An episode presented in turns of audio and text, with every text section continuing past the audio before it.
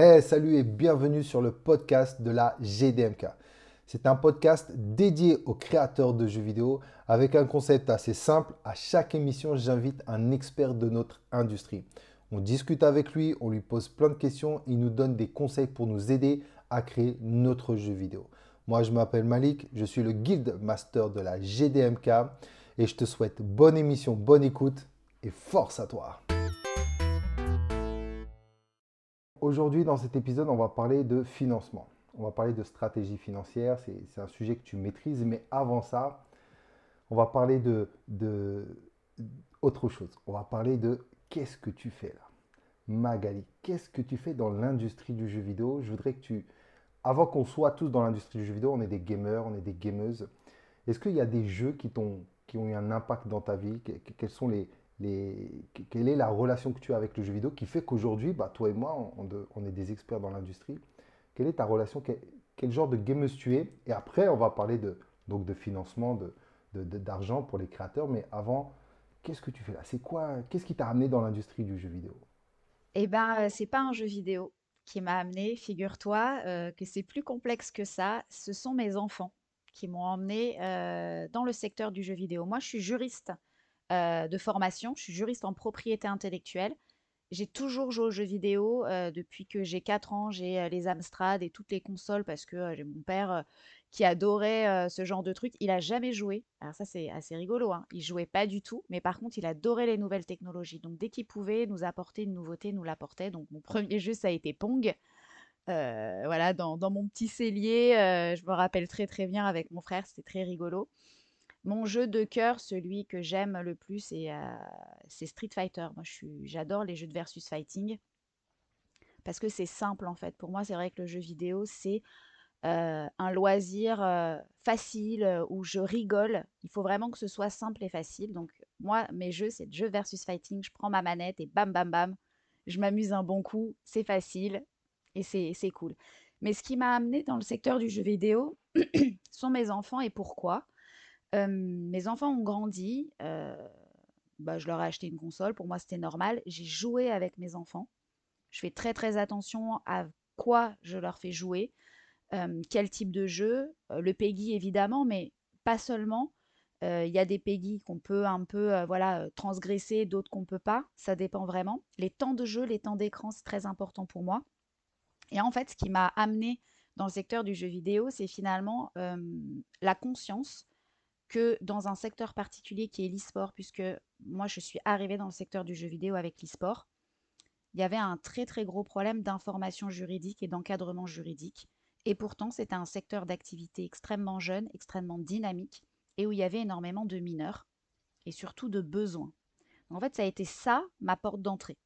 Donc tu vois, c'est pas euh, finalement l'envie de créer un jeu vidéo, euh, euh, ça a été en fait l'envie d'aider un secteur d'activité à se développer, à se structurer, avec en ligne de mire, si un jour mes enfants veulent travailler ou s'intégrer ou euh, avoir une activité e-sportive ou dans le jeu vidéo, j'ai envie de pouvoir leur dire oui, vas-y, en vraiment, vraiment, en étant euh, sereine. Et il y a trois ans et demi, quand j'ai créé ma boîte, et eh ben, c'était pas le cas, quoi. C'était vraiment la jungle. Ok, bon bah super. Et c'est encore un peu la jungle. C'est encore un peu la jungle, mais vraiment, ça se structure et il y a des, y a des belles, belles perspectives. Je suis, euh, je suis assez optimiste. Et eh bah, ouais, bon, bah, tu es optimiste parce que j'ai la chance de, de, de, parler avec toi. déjà, es, pour moi, tu es une boss, tu es une femme entrepreneuse. Tu viens, tu, tu, tu prends des risques et tu t'imposes ta vision aussi. Donc, euh, bah, super, merci Magali. Donc, maintenant, on va parler un peu de de justement de, ton, de tes compétences, de ton expertise, et on en a grave besoin. Nous, on est des créateurs de jeux vidéo, donc on est, on est des artistes. Nous, on a, on a décidé de faire du jeu vidéo, euh, certains ont décidé de faire du cinéma, d'autres de la littérature, de la musique. Nous, c'est le jeu vidéo qui, nous, ont, qui, nous, a, qui nous a tapé dans, dans l'esprit. Donc, on s'exprime, on crée. Certains font avec de la programmation, d'autres avec du design, d'autres avec du graphisme. Et le business et le juridique, c'est le dernier de notre souci. c'est vraiment un truc euh, dans lequel on s'oblige à aller à partir du moment où nos projets commencent à être sérieux. Parce qu'on commence rarement sérieux, on commence de manière passionnée, amateur. Et certains, donc les membres de la guilde, et puis tous les gens qui nous écoutent, à un moment, ils ont une démarche, ah, et si je pourrais vivre de cette passion? Je suis un créateur de jeux vidéo, et tiens, finalement, peut-être que je peux gagner de l'argent sur Steam, gagner de l'argent en faisant un jeu mobile. Et certains y arrivent, et c'est à partir de ce moment-là où toutes les questions de juridique et de financement se posent. Donc on va parler de financement aujourd'hui. Avec toi, euh, première question, est-ce que je peux créer un jeu vidéo ou même pas? On va parler autour de ça. Est-ce que je peux trouver de l'argent avec une simple idée de jeu vidéo? Est-ce que moi j'ai une idée de jeu vidéo, je t'en parle, blablabla, blablabla. Allez Magali, est-ce qu'on peut trouver de l'argent juste parce que je viens d'arriver et j'ai une super idée de jeu vidéo? Alors ça dépend ce que tu cherches comme argent. Euh, si tu veux aller demander des financements ou demander à un tiers de te financer, il va falloir aller un petit peu plus loin. Il y a différentes typologies de financement. Euh, on peut demander par exemple ce qu'on appelle la love money. Donc la love money, euh, c'est vraiment amis, famille.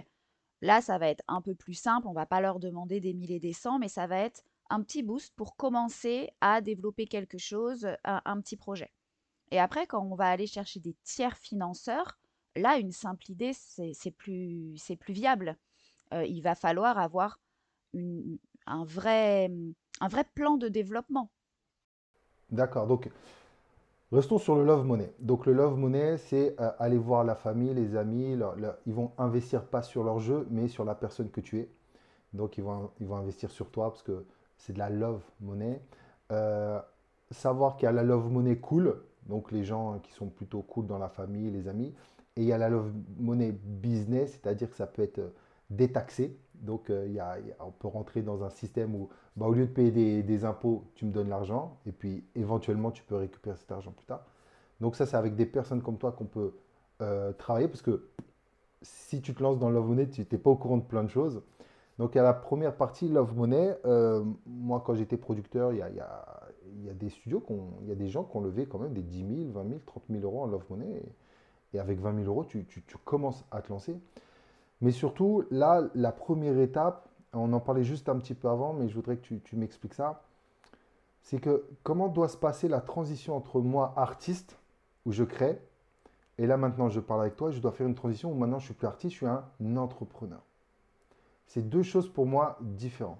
Eh bien, tu as dit le mot en fait. Hein, euh, quand on veut commencer à créer son activité professionnelle autour du jeu vidéo, c'est-à-dire effectivement dépasser la passion. Puisque en fait, le jeu vidéo, c'est un peu comme l'e-sport. Ce sont des métiers passion. On y rentre parce qu'on est passionné. Et après, on se dit, ah, bah, il y a peut-être une opportunité pour moi de vivre de cette passion. Quand on a cette volonté, il faut switcher de façon très claire et il va falloir commencer à apprendre à être un entrepreneur. Et là est la difficulté.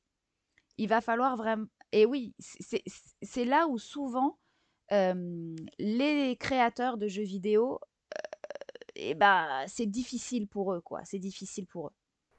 C'est difficile parce que c'est, est-ce qu'on peut dire que c'est quand même deux profils totalement différents? Tu as quelqu'un qui veut passer son temps à créer et tu as quelqu'un qui, là, on va en parler, qui va passer son temps à trouver de l'argent, structurer une entreprise, trouver des associés. C'est vraiment deux profils différents. Mais avec euh, l'expérience que j'ai et, la, tienne, on se rend compte que ceux qui réussissent, bah, c'est ceux qui ont les doubles casquettes. Quoi. Tu ne peux pas être que artiste et même tu ne peux pas être que entrepreneur. Être trop business entrepreneur et que tu maîtrises pas un peu le secteur du jeu vidéo, c'est mort. Mais si tu sais, tu es, un artiste et que tu as du talent, mais que tu maîtrises pas la partie entrepreneur, c'est mort. Toi, les profils que, que tu accompagnes, quel est le profil qui, pour toi, maximise les chances, on va parler de la stratégie financière, quelles sont les chances, avant de se lancer en tant qu'entrepreneur, créer son studio, donc créer son jeu et maintenant créer son studio C'est quoi un bon profil de, créateur, d'entrepreneur qui fait qu'il va réussir à trouver de l'argent et, financer son jeu vidéo? Il n'y a pas de bon profil, il y a plusieurs profils. le profil idéal, c'est celui qui va vouloir monter en compétence sur les sujets d'entrepreneuriat. C'est lui, en fait. C'est-à-dire, c'est celui qui se dit ok, je veux passer le step au-dessus. J'ai vraiment envie et je vais me donner les moyens. Et pour ça, il va falloir que je fasse des sacrifices. Et ce sacrifice, souvent, je suis désolée de le dire, pour les passionnés, bah, c'est de passer beaucoup, beaucoup moins de temps à créer. Il faut être clair. quand on devient chef d'entreprise, eh bah, on ne peut pas être full-time sur la création de son jeu. Ou sinon, il y a autre chose qui fonctionne bien, c'est le duo. Le duo, le trio, l'équipe, quoi. Euh, l'association, ça, ça fonctionne très très bien. Quelqu'un qui va être vraiment dans son domaine créatif, technique, et celui qui va être beaucoup plus business, avec des compétences de gestion d'entreprise, juridique, et qui vont pouvoir vraiment, avec le mix des deux, réussir à, créer la team de choc. Voilà. Mais de façon générale, il faut avoir envie de mettre la main là où on n'a pas envie de le mettre de façon claire, dans le juridique, dans l'administratif, dans la compta, dans la gestion de trésorerie, dans la recherche de financement, dans, la paperasse de façon claire. Ça, c'est, ça, c'est euh, effectivement, c'est ce que moi aussi j'ai, vu comme profil. Euh, j'ai, accompagné tellement de gens que j'ai vu ceux qui avaient euh, cette barrière où non, j'ai pas envie. J'ai pas envie. Et, donc, l'échec, il est, il, est, il est limite inévitable. Voilà, faut, faut, faut pas y aller. Et il y a ceux, effectivement, donc, ont deux. Soit que bah, trouve un, intérêt et il trouve quelque chose d'intéressant et il rajoute cette casquette et il veut maîtriser le business, donc il passe de créateur à entrepreneur et il crée plus un jeu vidéo, mais il crée un studio de jeux vidéo. Et cela, bah voilà, il monte et il commence à s'entourer. Et puis effectivement, tu as le deuxième profil, bah, des gens qui s'associent. Parce que réussir dans le jeu vidéo, c'est plusieurs casquettes. Donc soit tu les as cumulées, ou soit tu les divises.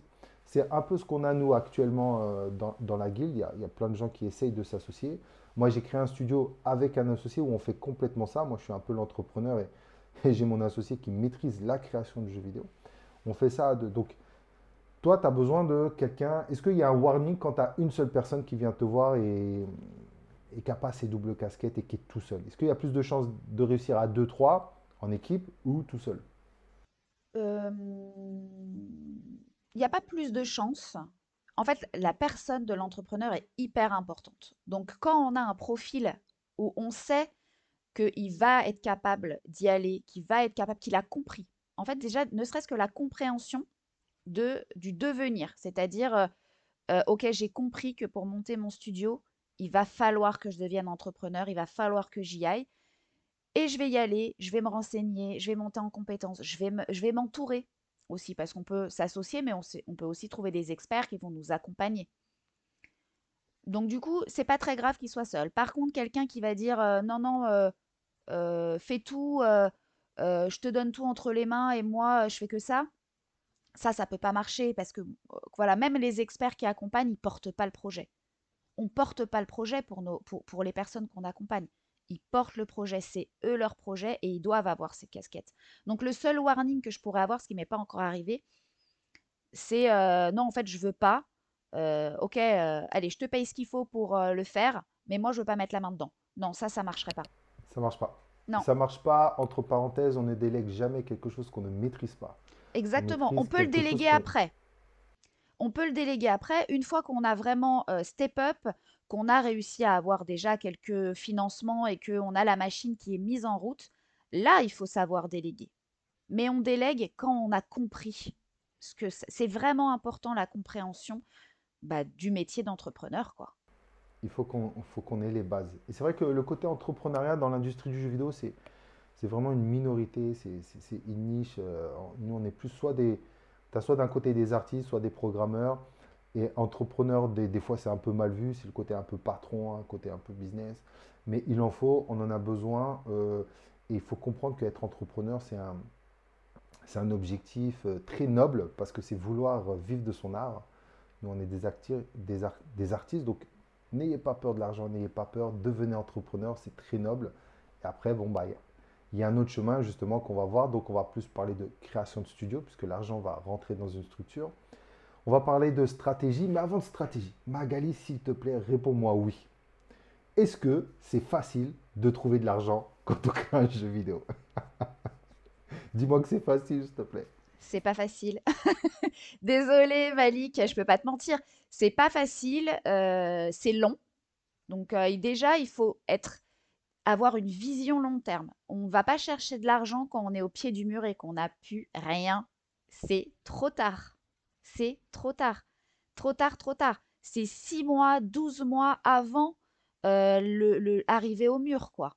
Vraiment. Donc on a une vision d'une année, voire deux Absolument. C'est une vision d'une année, voire deux. Donc au tout, tout, tout début, en fait, il y a vraiment un, cheminement hein, euh, dans le.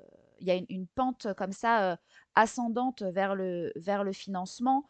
euh, et les différentes typologies de financement en fonction de, de, l'avancement et l'état d'avancement du projet. Donc, c'est pour ça que très très euh, rapidement, alors attention, pas au moment juste où vous avez l'idée, vous n'allez pas commencer à faire du business plan. Hein, c'est pas ça que je dis. Hein, il faut, c'est step by step. Mais à partir du moment où l'idée devient concrète et on se dit, la décision est prise de dire, ok, je me lance. On se lance pas sans avoir une, vision long terme. Ça, c'est vraiment à l'entrepreneur. Un entrepreneur ah doit avoir une vision Mais bien court sûr. terme, moyen Exactement. terme et long terme. Exactement. Mm. C'est pour ça que je dis que tout est d'entrepreneuriat, en fait, hein, finalement. Il y a les spécificités techniques, les spécificités financières du marché du jeu vidéo, mais ça reste de l'entrepreneuriat. Ok. Donc, euh, bah, justement, tu, tu, vas nous faire. Euh, on va parler de stratégie juste avant. Euh, juste avant, bah, on a oublié de te présenter. Magali, on a oublié de te présenter, donc je suis ravi de t'accueillir sur le podcast. Euh, Magali, on, a mis un petit moment à pouvoir faire cette émission. Euh, on a fait pas mal d'allers-retours. Donc, je suis content de discuter avec toi. Je te donne deux minutes avec tes mots toi, quand même, parler un petit peu de toi. Parce avant que tu dises, voilà, moi je suis content d'avoir une bosse, parce que c'est ce que tu es. Mais dis-moi euh, deux petits mots sur toi et sur ta structure. Et après, on parle de stratégie. Voilà, bah comme je l'ai dit hein, au, début hein, de, notre entretien, moi je suis juriste en propriété intellectuelle. Et je suis maman. C'est très très important pour moi mon rôle de maman. Donc ça fait entièrement partie de ma vie. Et j'ai créé ma boîte, donc je suis aussi entrepreneur. Et j'ai créé ma boîte il y a trois ans et demi, donc, qui s'appelle Game and Rules et qui a vocation à accompagner les acteurs du secteur e-sport et jeux vidéo. L'e-sport, c'est la pratique compétitive du, jeu vidéo, c'est la niche dans le jeu vidéo, il faut être extrêmement clair. Mais c'est vraiment un secteur d'activité hyper important parce qu'il y a énormément d'amateurs, de passionnés, de joueurs, dont nos enfants. Donc c'est bien là, c'est bien pour ça que je suis là. Donc moi, ma, mon objectif, c'est vraiment d'accompagner sur les projets, que ce soit des projets associatifs. J'accompagne beaucoup, beaucoup de projets associatifs. Ça, c'est vraiment important pour moi. Mais aussi des, des auto-entrepreneurs freelance qui se lancent et des studios de jeux vidéo et des startups dans le milieu du gaming. Donc c'est vraiment toute typologie d'acteurs qui va avoir besoin de quoi? Bah, D'un accompagnement eh ben, administratif, juridique, comptable, fiscal, tout ce que vous n'avez pas envie de faire, quoi, merci Magali. ok, cool. Bah, merci pour cette présentation. On continue. Bon, j'ai besoin de stratégie. J'ai euh, réussi à, avoir, euh, à comprendre que je dois avoir cet état d'esprit d'entrepreneur. Voilà, j'ai décidé de passer mes dix prochaines années dans l'industrie du jeu vidéo. Je, suis au début de ma carrière. Je vais, je vais, y aller étape par étape. Je dois sortir mon premier jeu vidéo. Euh, on va dire que j'ai une petite ambition, ce qui m'oblige à aller chercher un peu d'argent. Donc, on a vu que la première partie, c'est ce qu'on appelle la love money on va chercher les copains à droite, à gauche, la famille. Il y en a qui peuvent, ceux qui peuvent, faites-le. Il y a une façon de le faire, donc Magali est là. Mais il y a ceux qui ne peuvent pas. Donc euh, c'est galère, j'ai pas d'argent, il n'y a personne qui peut me prêter d'argent. On passe à l'étape supérieure. Est-ce que la première euh, chose, c'est, il paraît que, donc on est en France, on est en francophonie même, mais on va rester en France. Euh, il y a des aides un peu à droite, à gauche, il y a des aides régionales, régionaux, il y a des aides de l'État, il y a des aides, on va parler du CNC, c'est quoi la première étape? Là, je, tu as vu en moi le, côté entrepreneur, je monte mon studio, j'ai ma petite équipe. Euh, quelle est la première étape, si j'ai un peu d'argent ou pas, euh, pour aller trouver un peu d'argent? Quel est le premier dossier qu'on va faire?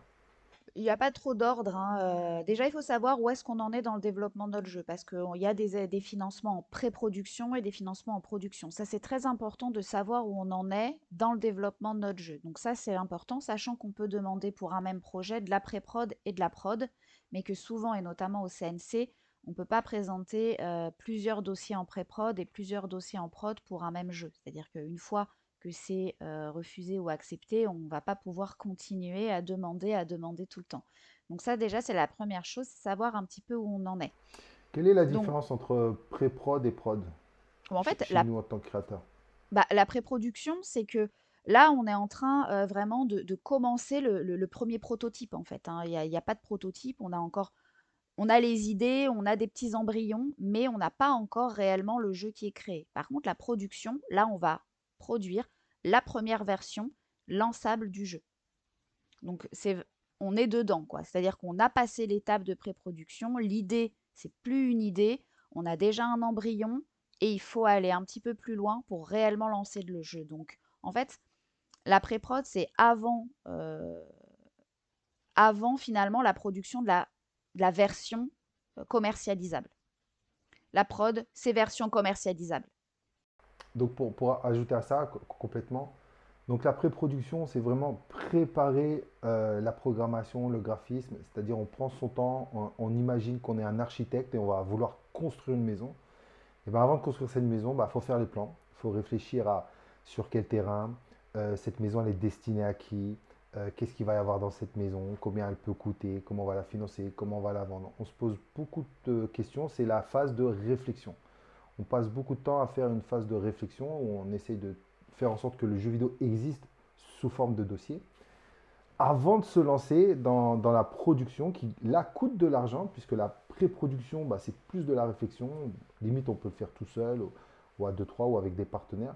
Mais la production, c'est, ça y est, on y est, il y a des graphistes qui dessinent, il y a des programmeurs qui programment, et ils ne sont pas en train de travailler dans l'aveugle, ils travaillent sur tout ce qu'on a fait en pré-production. Donc voilà, il y a la préparation, la réflexion, et il la production, l'exécution. Donc il y a vraiment deux stratégies. Donc si vous êtes en, vous n'êtes pas encore lancé sérieusement, c'est la pré-production. Vous êtes lancé sérieusement, vous êtes en train de faire le jeu, c'est la production. Ok? Hum, Toi, tu es basé où, toi? Tu à Nice. Euh, est-ce que les, aides régionaux, ça, se passe comment? Euh, Chaque région a, des aides? Toi, tu peux aller chercher dans chaque région ou c'est que dans ta région? Comment, ça se passe? Ou c'est en fonction de la personne où elle habite? Eh oui, c'est ça en fait, hein, euh, clairement. Hein. Euh, en fait, il y a pas mal de régions en France euh, qui ont des fonds d'aide aux jeux vidéo. Donc, on a Hauts-de-France, Rhône-Alpes, Île-de-France, Aura, Nouvelle-Aquitaine, Occitanie et Région Sud. Et certainement que j'en oublie, mais en tout cas, c'est les principales là que j'ai en tête. Et en fait, finalement, les conditions d'éligibilité, ça va finalement dépendre du projet et de, du demandeur. Donc on va aller chercher en fonction du projet et du demandeur et donc du coup du siège social hein, de la société, on va aller demander tel ou tel fonds régional. Et on va pas on va pas cumuler les fonds régionaux. Par contre, on peut cumuler un fonds régional avec un CNC. Ça c'est cumulable. attends, attends. Ouais. Donc les, fonds régionaux, on dit régionaux ou régional? Un fonds un fonds régional, je dirais. Allez, dit un fonds régional. Donc ça, c'est en fonction de, ta région, de là où tu habites. Effectivement, tu, dois aller chercher ce qu'il y a dans, ta région. Moi, quand j'étais producteur, il y a des gens qui ont, qui ont mis leur studio dans une autre région pour avoir des émotions d'une région. Ils n'avaient pas là où ils avaient, ils ont été chercher ailleurs.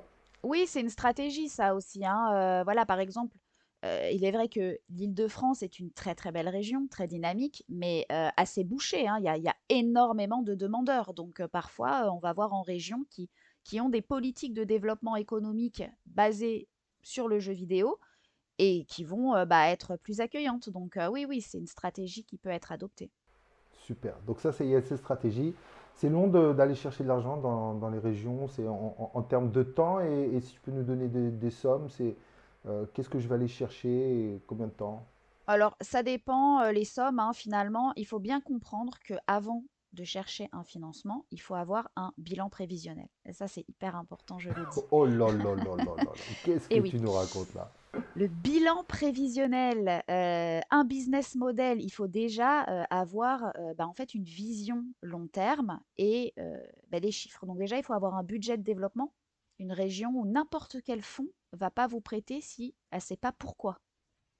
Donc pourquoi on va vous prêter de l'argent? Vous avez besoin pourquoi pour un développeur Unity, pour des graphistes, pour aller faire de la VR. C'est quoi le besoin? Donc déjà, il y a le budget de développement du jeu vidéo qu'il faut penser en amont.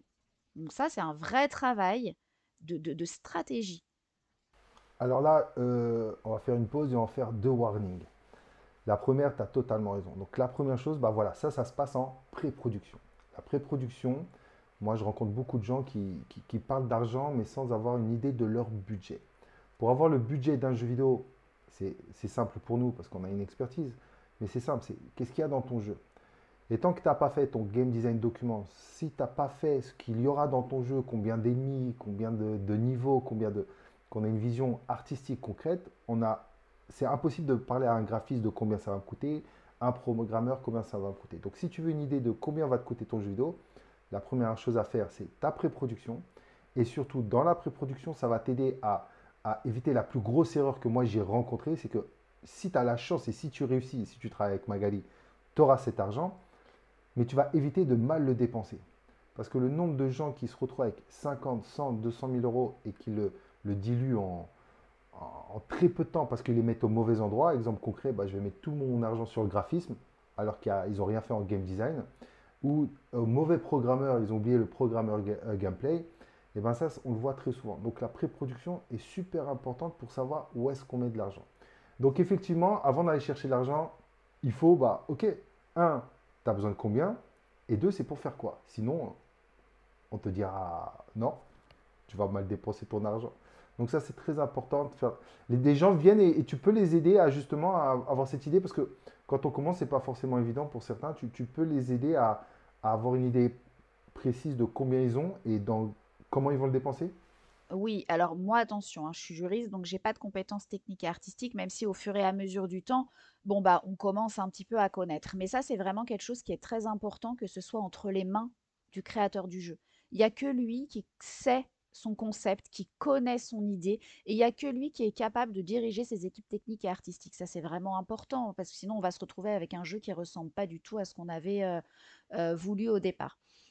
Euh, mais, et oui, donc, oui, je peux... en fait, c'est surtout moi ce que je vais, ce que je vais vérifier, c'est la cohérence. La cohérence. si par exemple, Vision 2 ans, tu veux me faire un jeu 3D et qu'en pré-prod, il n'y a rien qui fait penser à de la 3D ou du métavers ou ce que tu veux, bah c'est pas cohérent. je, ça correspond pas à ce que tu m'as vendu.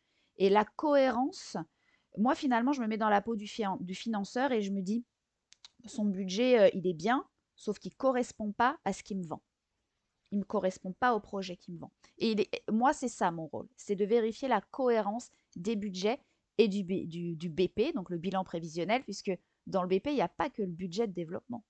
Ah bah euh, c'est très important la cohérence, parce que c'est c'est l'un des premiers feux rouges qui dit bah non, je ne te prête pas parce que j'ai un sentiment d'incohérence dans ce que tu me demandes. Absolument. Donc une fois qu'on a déterminé le, budget, euh, qui va finalement avec un calendrier de développement, hein, donc euh, vous voyez, tout, est lié. Hein. c'est pour ça que je dis que on ne peut pas être créateur d'un studio sans euh, avoir cette, cette vision financière du studio. Tout est lié. Sans les éléments de jeu, on ne peut pas faire un budget. Et sans le budget, on ne peut pas aller chercher de financement. Donc finalement, tout est lié.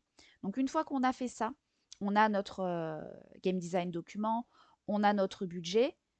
Il y a une autre partie du bébé qui est quand même une vision commerciale. Donc, elle sera plus développée dans les, dans les dossiers de production, puisque là, quand on va chercher du financement pour de la production, c'est pour de la commercialisation. Et donc, ce que vont chercher les financeurs, c'est la viabilité de la société. Clairement. Est-ce que cette société, ce studio, va être viable dans le temps? Est-ce qu'on va pouvoir compter sur eux pour faire quoi? Bah, pour créer de la valeur, hein, particulièrement sur le territoire. Les territoires, ils veulent quoi? Du dynamisme économique, de la création d'emplois et du rayonnement.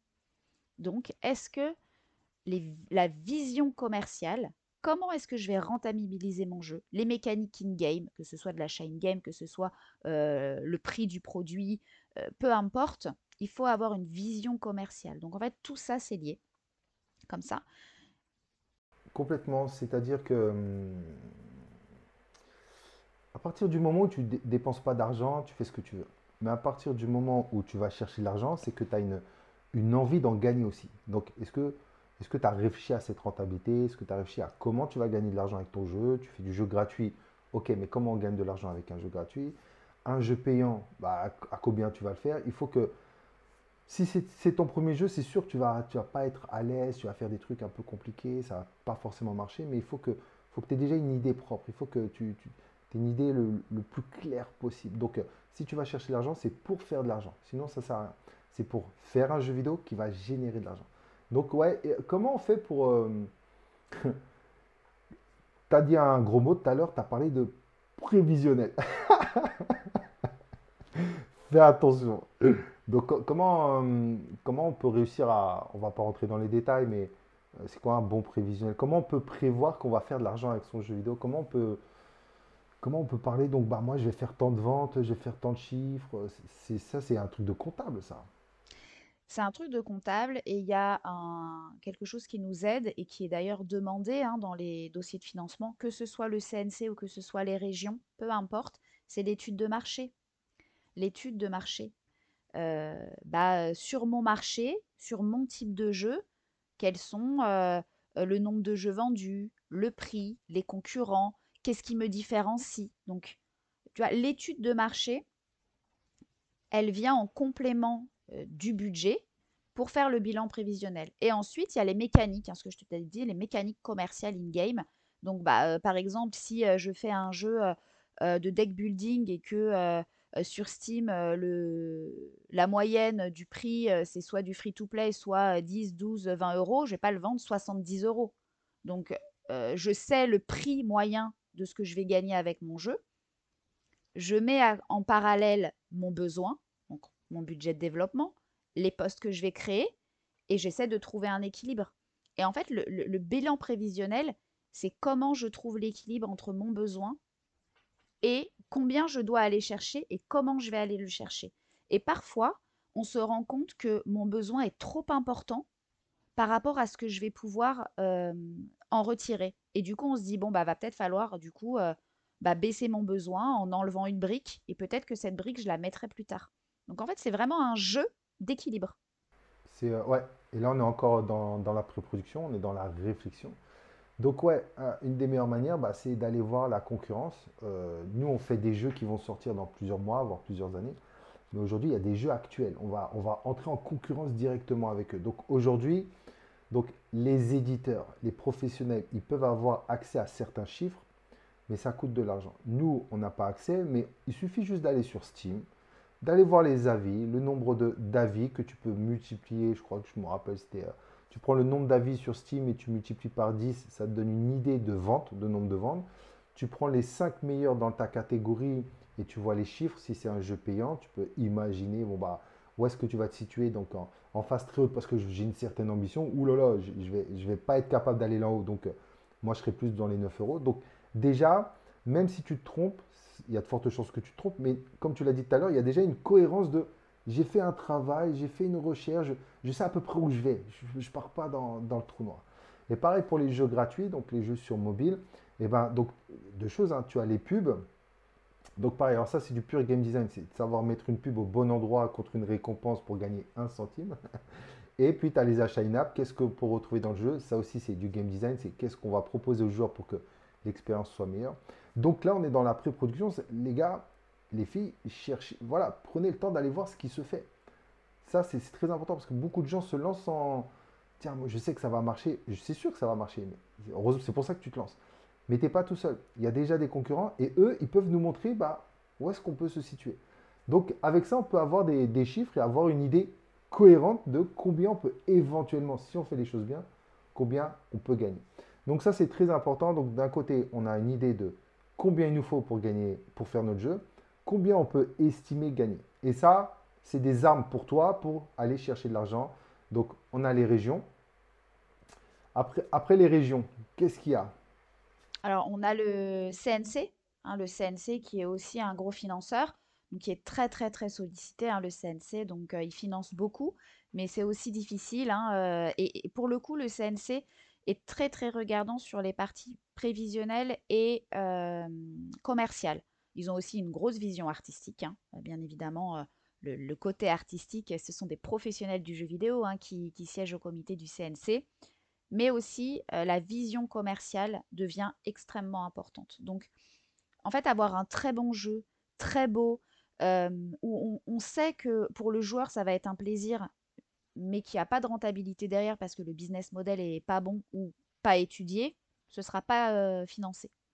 Donc c'est vraiment un jeu vidéo. Un jeu vidéo, c'est un tout. C'est une bonne idée. C'est des beaux designs, c'est un bon jeu vidéo avec des mécaniques hein, de fidélisation, des mécaniques de commercialisation in-game. Et c'est une vision très très très pragmatique de budget, de, de, stratégie euh, marketing et commerciale aussi. Comment je vais aller chercher bah, ce fameux chiffre d'affaires que je dis pouvoir atteindre et finalement un, bilan prévisionnel équilibré? Alors attention, je voudrais dire quelque chose sur le bilan prévisionnel. Alors moi, en tant que juriste, quand j'ai monté ma boîte et que j'ai fait mon premier bilan prévisionnel, j'avais l'impression de mentir. Nous, quand on est juriste, on ment pas, on triche pas, il faut que ce soit clair. Il y a une solution, il n'y en a pas 15. Bilan prévisionnel, j'avais l'impression qu'on me filait une boule de cristal et qu'on me disait Allez, vas-y, vas-y, essaye de faire l'incantation, voir ce qui se passe. Et en fait, j'ai compris, hein, j'ai appris euh, au fur et à mesure des bilans prévisionnels que non seulement on sait que le bilan prévisionnel va pas être 100% suivi, qu'il va falloir être très agile pour pouvoir ensuite exécuter ce bilan prévisionnel et le modifier. Deux, un bilan prévisionnel, c'est un outil de gestion. Ça va être ça, justement pour éviter ce que tu disais, les dépenses inconsidérées. Bah, je suis mon BP. J'ai déjà pensé à tout, à quand, où j'allais mettre mon argent. Je n'ai qu'à suivre. Si j'ai plus de dépenses sur un, si j'en ai moins, j'essaie de rééquilibrer, j'essaie d'enlever des choses moins essentielles, etc. Donc c'est un outil de gestion. Alors ça, c'est des... Euh, vas-y, finis. Et troisièmement, euh, on ne vous demande pas de pointer juste. C'est-à-dire qu'il n'y a personne qui va venir vous chercher des poux un an, deux ans après à vous avoir donné la subvention si vous n'avez pas suivi votre BP à la lettre. Donc ça, c'est important de dédramatiser quand même. alors... moi, c'était dramatique pour moi. Euh, alors, bah, tu as, eu raison de, parler de ce point. Donc, nous, euh, en tant qu'entrepreneur, on est positif. Donc, on, croit à notre business. Bien sûr, il faut. On est sûr qu'on va y arriver et c'est une des raisons pour laquelle on est entrepreneur, parce qu'on croit en nous et on croit qu'on peut y arriver. Bien sûr, les, les choses se passent jamais comme prévu, surtout en début d'aventure et que c'est la première fois que certains créent leur jeu ou créent leur studio. Mais le, BP, donc le business plan, euh, c'est un outil qui, qui, qui sera 95%, il faut le dire, comme tu le dis, faussé, c'est normal, mais c'est ça ne sert pas à ça en fait. Le BP, il sert à t'aider, je reviens à ce que tu as dit, à la cohérence, à te pousser à la réflexion. Est-ce que tu réfléchi Est-ce que tu as réfléchi? C'est un outil qui te pousse à ça. Le, prévisionnel, c'est pareil. Il y a 90% des prévisionnels ne marchent pas.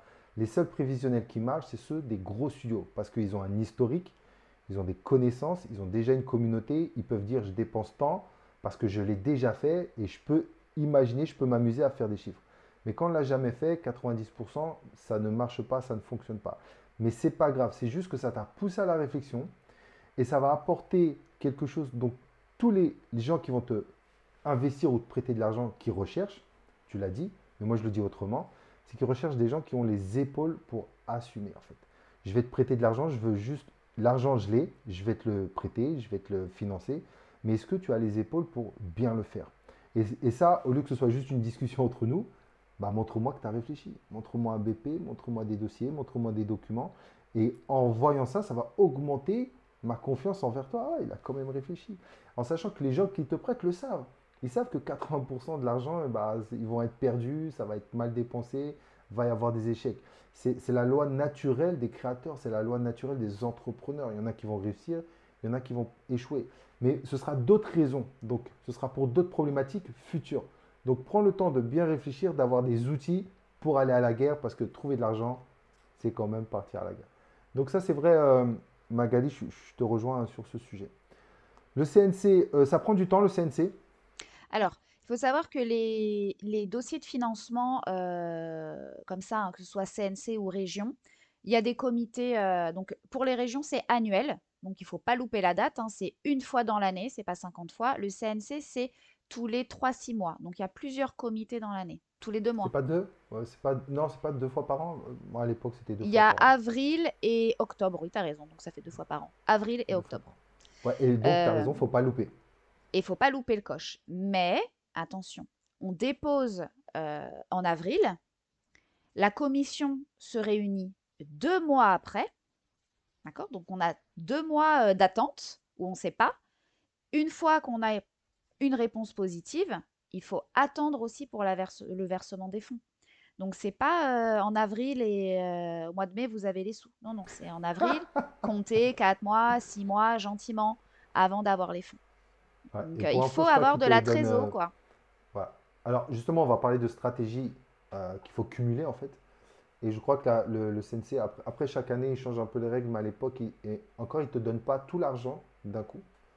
Je crois qu'il il y a une partie au début euh, et une partie plus tard euh, pour dérisquer. exactement, exactement pour dérisquer. Et pareil pour les régions. Par exemple, je vois sur le, le Région Sud, parce que je, je travaille sur un dossier Région Sud en ce moment, euh, il donne une partie et ensuite il débloque euh, la fin sur justificatif des, que les dépenses. En fait, il y a, il y a une condition. Alors euh, là, c'est Région Sud, donc il faudrait voir les, tous les autres dossiers régionaux.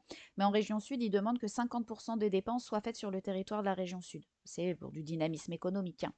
Donc, euh, il débloque quand tu as bien justifié que 50% de tes dépenses de développement de ton jeu ont bien été faites en région sud. Et ensuite, il te débloque la fin.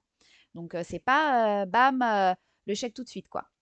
C'est de la, ouais, c'est de la vraie stratégie. Donc, il y a une vraie vraie stratégie. gestion de trésorerie, c'est-à-dire qu'une fois qu'on a les sous, il faut être extrêmement pragmatique, prendre son BP, savoir être agile sur le BP, mais, vraiment suivre le, budget de développement du jeu, c'est très très important. Et surtout suivre une trésorerie, hein, donc euh, savoir combien on a, combien on va avoir besoin, quand est-ce qu'on va être short en trésorerie et qu'il va falloir euh, bah, potentiellement aller chercher un autre financement pour venir combler soit euh, un bout qui nous manque, soit un instant T de trésorerie où on va avoir des problèmes, savoir aller chercher des partenaires. Donc en fait, le financement, c'est pas que de la subvention. C'est pas que ça. Il faut aller chercher d'autres types de partenaires. Alors justement, on, on continue. Est-ce que tu es à l'aise avec les banques? Parce que beaucoup de, de créateurs se disent, bah, les gens grandissent avec le prêt bancaire. Ouais, bon, bah, je vais faire un prêt, euh, je vais faire un prêt à la banque. Comment ça se passe, les banques? Est-ce que, est-ce qu'il y a des banques jeux vidéo? Est-ce qu'ils prêtent facilement? Est-ce que c'est le même système qu'un dossier? Euh, Comment ça marche, les banques? Ouais, c'est c'est le même système qu'un dossier pour une start-up, hein, par exemple. Donc en fait, euh, ah, il faut savoir que la banque, euh, il y a des banques plus start-up que d'autres, mais il y a surtout des agences, en fait. hein. Le truc de la banque, c'est ça dépend euh, d'où ton dossier tombe. Qui va le prendre en main? Donc en fait, il y a beaucoup d'humains euh, dans euh, le dossier bancaire. Ouais, je me rappelle que quand, euh, quand j'étais producteur, on cherchait des banquiers gamers ou gameuses, on avait du mal. Et euh, à une époque où euh, le jeu vidéo était inclus directement dans l'innovation, euh, donc un banquier, tu lui expliquais son jeu, il était tout de suite dans l'innovation, mais ça, ça a changé. Maintenant, il faut prouver qu'est-ce qui est innovant dans ton jeu. Donc, et il y a de plus en plus de, banquiers, justement, donc c'est du vrai humain. S'il décide de ne pas te financer, il ne te finance pas. Donc, choisis bien ton banquier. Ouais, c'est ça, c'est qu'il faut vraiment, il faut effectivement choisir, multiplier les contacts au sein des banques, multiplier les banques. Il n'y a pas une seule banque euh, et un seul gars dans une banque. Donc, il faut vraiment multiplier ça. Et ensuite, euh, c'est un dossier classique de financement. Donc, euh, il faut tout ce qu'on a dit, exactement tout ce qu'on a dit hein, pour les financeurs publics. Il faut exactement la même chose. Sauf que là, c'est vraiment différent puisque autant la subvention n'est pas remboursable, autant le prêt bancaire est remboursable. Donc il faut avoir une capacité d'endettement et donc une capacité à rembourser. Donc c'est pas du tout, du tout la même chose. Ça n'a rien à voir dans un business plan. C'est important ce que tu dis. Alors, faites attention, il y a, si vous travaillez avec Magali ou avec quelqu'un d'autre et que vous allez chercher l'argent, il y a effectivement euh, ce qui est en dette, ce qui est, euh, vous allez c'est une dette, vous allez devoir le rembourser. Et ce qui ne l'est pas, c'est des aides. Donc, faut, faut faire la distinction entre les deux dès le début. Et là, bah, maintenant qu'on a vu un peu plusieurs points, bah, on va parler de stratégie cumulable en fait. On peut aller un peu partout. On peut aller un peu partout. Euh, Il y a un, il y a un- un type de prêt que, dont je n'ai pas parlé, qui est de plus en plus euh, activable euh, dans le secteur du jeu de vidéo et même de l'innovation. C'est ce qu'on appelle les prêts d'honneur. Donc les prêts d'honneur, ce sont euh, des prêts sur la tête du créateur. Donc déjà, c'est une dette qui n'est pas pour la société, mais qui est sur la tête du créateur. D'accord? Et c'est un prêt qui est souvent donné par des organismes style Initiative, Réseau Entreprendre. Et c'est un prêt déjà à 0%. Donc ça, c'est déjà plutôt cool. Avec souvent un différé de remboursement. Donc ça, c'est pas mal aussi, puisqu'on peut différer jusqu'à 6 mois le remboursement du prêt. Et c'est surtout que il va y avoir en fait des conditions de garantie privilégiées. Donc si ça fonctionne pas, si vous avez tout mis mais que ça fonctionne pas, le créateur, dans certaines conditions, va devoir rembourser que 10, 15 ou 20% du prêt et pas la totalité. Donc, il ne sera pas engagé sur son capital personnel à hauteur de la totalité du prêt d'honneur. Ce qui n'est pas le cas, même s'il y a des garanties hein, euh, des prêts bancaires. Prêts bancaires, il y a quand même beaucoup plus de pourcentage de garantie personnelle. C'est-à-dire qu'une fois que la société est liquidée, eh ben, va falloir quand même rembourser le prêt bancaire. Voilà, donc ça c'est...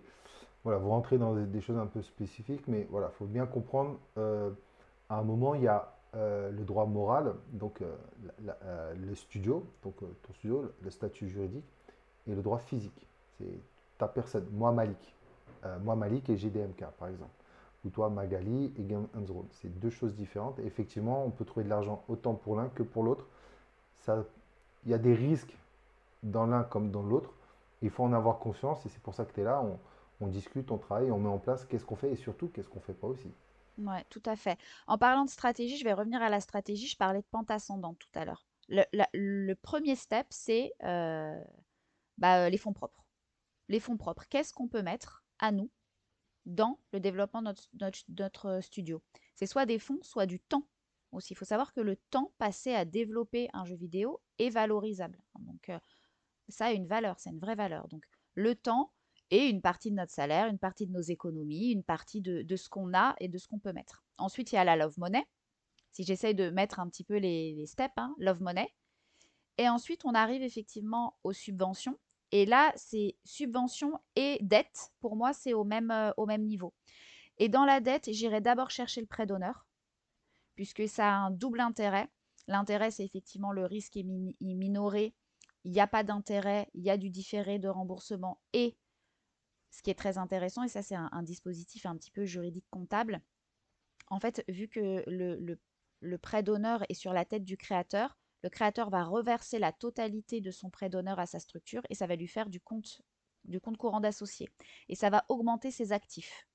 D'accord? Donc votre société va avoir plus d'actifs. Et donc quand on demande du financement, c'est bien d'avoir des actifs. De savoir bah, concrètement combien il y a déjà dans la société sur lequel on va pouvoir s'appuyer. Ensuite, il y a la dette bancaire et les subventions. Donc ça, on en a parlé. Et après, on arrive à la dernière, ce qui, à mon sens, doit être la dernière étape, c'est la levée de fonds. Ah, tu parles qu'à... Ouais, ok, alors attends. donc plusieurs choses. Euh, donc euh, en t'écoutant, tu, tu es cohérent et il faut qu'on comprenne, bah voilà, vous avez vu, ça prend du temps. Oui, ça prend du temps et il y a vraiment une stratégie. Hein. donc il faut commencer petit avec soi, la love money. Ensuite, on va chercher une petite dette, un prêt d'honneur une subvention. Et si la subvention et le prêt d'honneur ne comblent pas tout, on va chercher de la dette bancaire. Et une fois qu'on a tout ça, on est déjà normalement plutôt cool, plutôt pas mal. Quoi. Alors, bah justement, ça dépend, mais voilà, il faut avoir conscience que ça prend du temps, vous voyez. Il faut avoir conscience que c'est euh, technique, tu fais pas ça tout seul, c'est euh, une expertise, c'est un savoir. Donc, euh, je sais qu'un créateur, il est incapable de faire ça. Donc c'est pour ça que tu existes et c'est pour ça que tu peux nous aider. Ça prend du temps. Aussi, c'est cumulable, c'est-à-dire que, voilà, bon, après c'est technique, mais si tu arrives à avoir cette somme, bah, cette somme, tu peux la doubler, la tripler, voilà, tu, tu peux faire de l'addition, c'est la vraie stratégie, donc c'est avec un expert que, que, tu peux voir ça. Euh, de, quelle somme on parle là, entre je commence et je finis, on parle de 10 000, 20 000, 50 000, 100 000 ça dépend, hein, les prêts d'honneur, ça peut être de 1000 à 10 000, voire 30 000 euros euh, quand c'est du développement. Euh, bah, la dette bancaire, hein, c'est euh, en fonction de tes capacités de remboursement et du, dossier. Et la subvention, en fait, c'est en fonction du besoin. Et les subventions en production régionale, ça peut aller jusqu'à 100 000 euros. D'accord. Et donc ensuite, on a la levée de fonds. Tu, gères un peu la levée de fonds? Oui, je gère un peu la levée de fonds. Il y a un dernier euh, potentiel financeur dont on n'a pas parlé, qui est de plus en plus présent dans le jeu vidéo, c'est le BPI. BPI, euh, c'est donc euh, le financeur de l'innovation en France. Et BPI s'associe d'ailleurs au CNC sur un, un dispositif de financement particulier.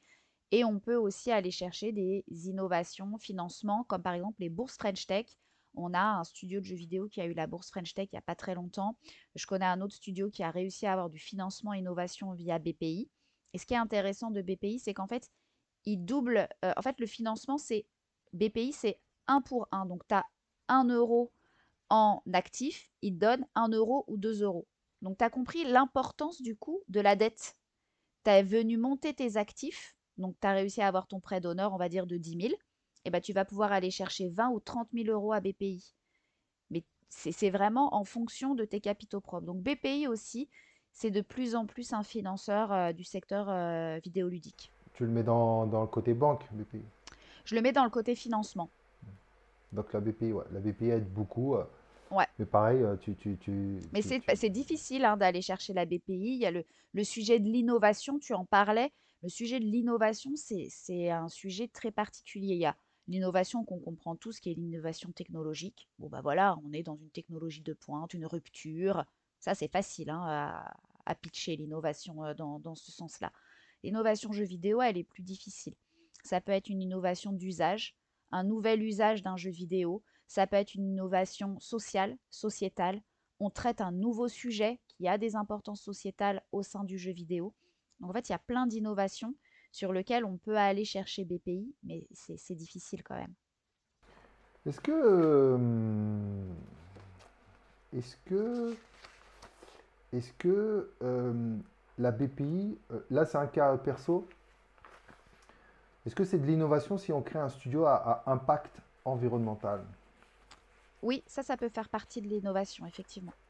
J'ai quelqu'un là qui, qui crée son studio, euh, une demoiselle qui a, beaucoup de talent, donc euh, tout ce qui est impact environnemental, tu peux, tu, peux accompagner là-dessus, ça reste un peu dans l'innovation ça, environnemental. Ouais, ouais. Et en plus, ce qui est très intéressant dans les projets à impact, c'est un peu ma spécialité, puisque comme je te disais, j'a- j'accompagne beaucoup d'associations. Donc, le projet à impact, euh, il y a d'autres typologies euh, de financement à aller chercher. Donc, il y a d'autres cases à aller chercher, d'autres choses à activer sur l'impact. Donc, hyper intéressant l'impact. Je te l'enverrai, dédicace Avec à toi plaisir. Julie, c'est Julie. Ok, on continue. Euh, la levée de fonds, donc là tu parles de quoi? On va aller voir les investisseurs, on va aller voir les. VC, on va aller voir les fonds d'investissement. Exactement. voir. Et là, on est sur du classique, hein, on est sur du euh, classique levée de fonds. Euh, la grosse, grosse différence, c'est que vous n'allez plus marcher seul et vous n'allez pas marcher que pour vous. Donc, il faut avoir cette volonté. On n'est pas obligé de lever des fonds. Ça, c'est quelque chose qu'il faut vraiment dire. La levée de fonds, c'est pas une obligation. La levée de fonds, elle, vient quand vous avez envie d'accélérer vraiment de façon significative votre projet. Donc, je sais pas, un lancement à l'international ou euh, justement le développement d'une technologie de pointe qui va faire la différence sur votre marché. Là, la levée de fonds, elle est intéressante. Et il faut avoir conscience qu'on se dilue, qu'on n'est plus seul, qu'on va avoir des comptes à rendre et qu'on va plus faire ce qu'on veut quand on est accompagné par des investisseurs. Ouais, alors là, euh, ouais, à ce niveau-là, on est un vrai entrepreneur en fait. On- on Exactement. plus du tout dans, Là, on a, même- voilà, on est au bout de la boucle, quoi. on, on- on est un vrai entrepreneur. Donc les investisseurs, ouais, c'est pour deux choses. C'est pour soit accélérer, voilà, tu vas accélérer le temps, voilà, bah, tu es capable de trouver de l'argent en 2-3 ans, bah là tu vas avoir des investisseurs que tu vas l'avoir en une année, en moins, en- ou en quelques mois maintenant. C'est pour accélérer le temps ou changer d'échelle. Voilà, tu veux changer d'échelle, tu es, là, ça marche plutôt bien, mais bah, maintenant tu fais, tu fais 1, 2, 3 millions, tu veux passer à 10 millions, tu- c'est une question d'échelle. Ok, donc ça aussi tu fais de l'accompagnement. Euh, D'ailleurs, ouais, un autre outil qu'on n'a pas parlé, mais qu'il va falloir travailler, il y a le BP, prévisionnel, mais aussi le pitch. Il va falloir savoir bien parler de son jeu vidéo. Absolument. Et Le le pitch. pitch, euh, c'est c'est difficile, surtout euh, quand on porte un projet avec passion, parce qu'on a tendance à parler pendant des heures, mais un pitch, euh, c'est pas ça, quoi. Un pitch, c'est, euh, voilà, en 5 minutes, en 10 minutes, tout le monde doit avoir compris, un, l'intérêt de ton projet, que ton jeu vidéo, il va être au top, et qu'en plus, il est viable. Bah, ça, c'est vraiment difficile, hein. Ah le pitch, c'est un outil, donc il faut savoir l'utiliser, il faut savoir bien présenter le jeu. Nous, dans la guilde, on travaille justement les pitchs quand on se retrouve dans une situation où on doit en parler. Et il y a des éléments à, à pas dire, parce que nous, on est créateurs, donc euh, on a envie de tout dire de notre jeu. Il y a un dragon qui arrive, il y a une voiture qui se gare, et on part dans tous les sens, alors que non. La, la vérité, c'est qu'un pitch, si tu parles de ce qu'il y a autour du jeu vidéo, de à qui tu le vends, comment tu vas le vendre, ton modèle économique. Donc ça, c'est un travail que tu fais aussi avec les créateurs, de, de bien travailler leur présentation de jeu. Ou je peux le faire, moins, mais je peux le faire. D'accord. Donc ça, c'est très important et surtout pour les investisseurs. Euh, Il y, a, il y a- il y a autre chose ou on s'arrête là?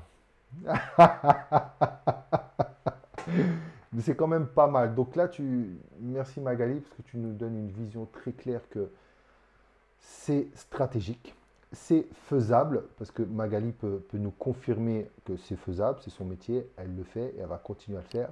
Euh, tu as, des partenaires, tu as des confrères qui le font aussi. Moi, je l'ai fait pendant des années.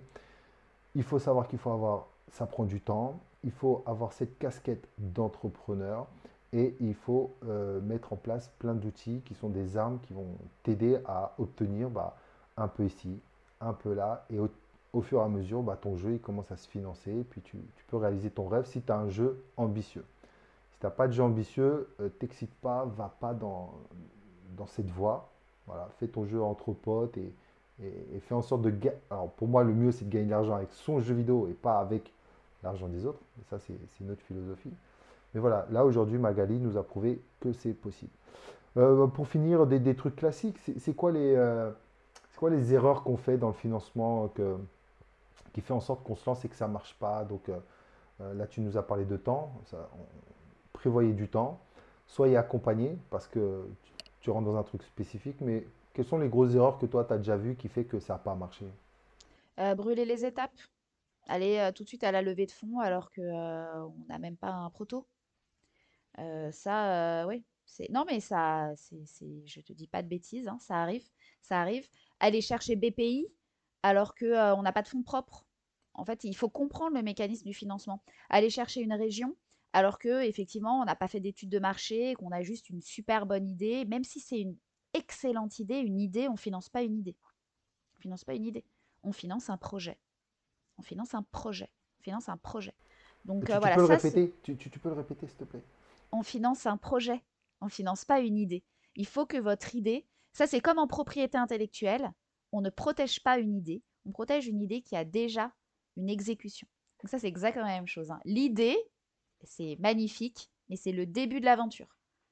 Donc euh, il, faut, il, faut, euh, il faut exécuter. Ouais, il faut exécuter son idée avant toute chose. Super Marie. Ok, bon bah je mettrai tes liens un peu partout. On fait comment pour te contacter euh, sur le site.